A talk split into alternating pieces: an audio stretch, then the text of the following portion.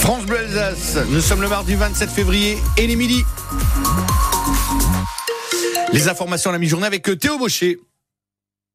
Théo, comment, euh, comme il y a un contrôle technique des voitures, doit-il y avoir un contrôle des conducteurs? La question agite le Parlement européen de Strasbourg aujourd'hui. Faut-il instaurer une visite médicale obligatoire tous les 15 ans pour conserver euh, son permis de conduire?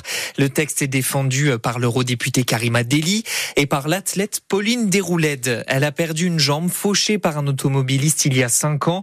Depuis, elle se bat pour cette visite médicale. Ce matin sur France Bleu Alsace, Pauline Déroulède a expliqué pourquoi.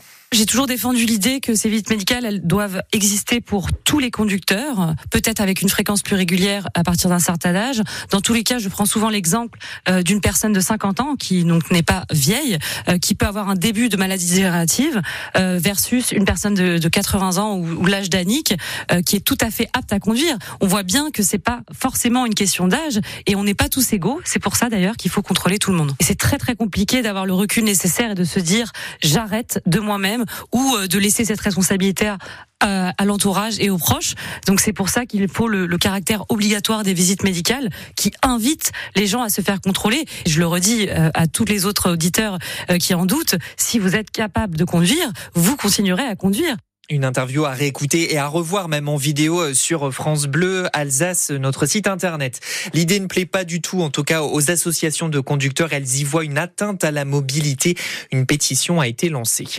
Une fuite de gaz a nécessité l'intervention des pompiers rue des Ducs à Strasbourg ce matin dans le quartier de Haute-Pierre. Ce sont des travaux de voirie qui ont arraché une canalisation. Une personne d'une cinquantaine d'années a été légèrement blessée. GRDF a pu stopper la fuite de gaz. À Mackenheim, au nord de Markolsheim, un chalet de 100 mètres carrés a brûlé ce matin avec à l'intérieur un bus et des munitions. Un périmètre de sécurité a été mis en place. Pour la deuxième fois en moins d'un mois, la terre a encore tremblé chez nos voisins à Belfortin cette nuit.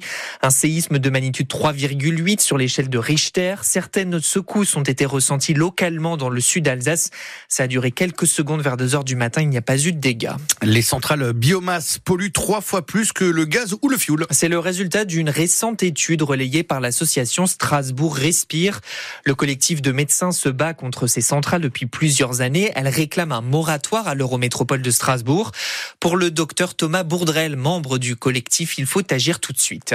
On n'est pas contre le chauffage au bois et, les centrales au bois, mais on, estime avec de très nombreux scientifiques, médecins et collectifs que euh, le bois, que ce soit individuel ou les grosses centrales à bois, n'a pas sa place dans les zones polluées, notamment les grandes métropoles et encore moins les, les, les métropoles soumises à un plan de protection de l'atmosphère, comme c'est le cas à Strasbourg. Les scientifiques, tout le monde est vent debout contre le développement du bois énergie et pour l'instant, on n'est pas écouté.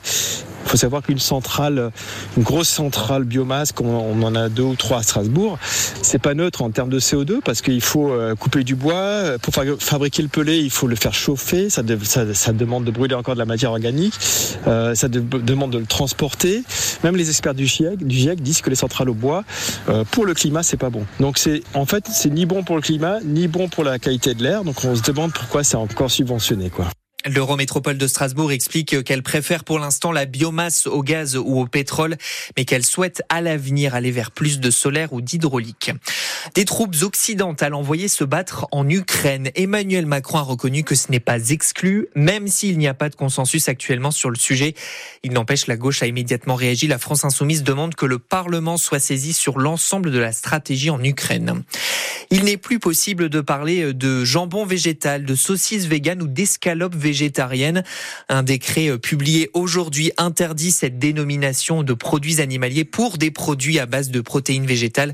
C'était une demande des producteurs de viande pour ne pas créer de confusion auprès des consommateurs. Rien ne serait pire qu'une défaite ce soir pour le Racing. D'abord parce qu'un échec face à Lyon signerait la fin de la Coupe de France en quart de finale.